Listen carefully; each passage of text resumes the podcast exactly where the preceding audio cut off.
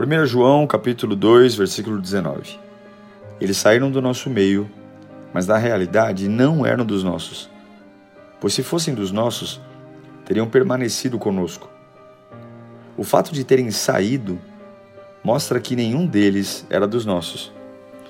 Quero te dizer que tem pessoas que podem se afastar de você. Mas preste atenção no que eu vou te dizer. Quando as pessoas se afastarem de você, deixe-as ir. Deus não quer você implorando para que alguém fique com você, para que te ame, te chame ou que se preocupe contigo.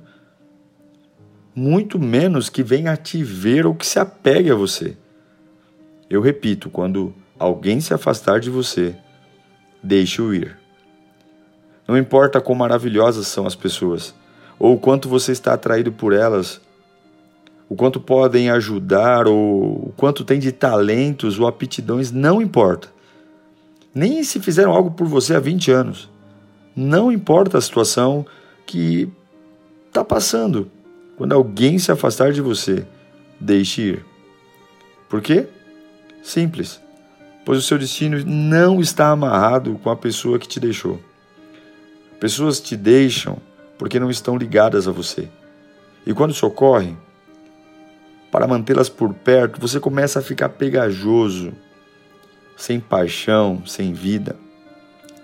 Contudo, por mais que você se esforce, agrade, negocie seus valores, se anule, se deforme, eu sinto em dizer que jamais você conseguirá fazê-las ficar. Então, poupe-se, deixe-as ir. Você tem que saber quando a parte de alguém na sua história acabou. Pois assim você não vai ficar tentando ressuscitar mortos. Você tem que saber quando acabou. Porque nada acontece por acaso. Se alguém o deixou, se o abandonou, se tentou fazer dar certo e não deu. Acredite, não foi um acidente. Saber dar a Deus é um dom espiritual e eu acredito de verdade no dom do a Deus. Não é porque eu tenho ódio ou porque sou frio, não, não, não, não, mas porque eu temo a Deus.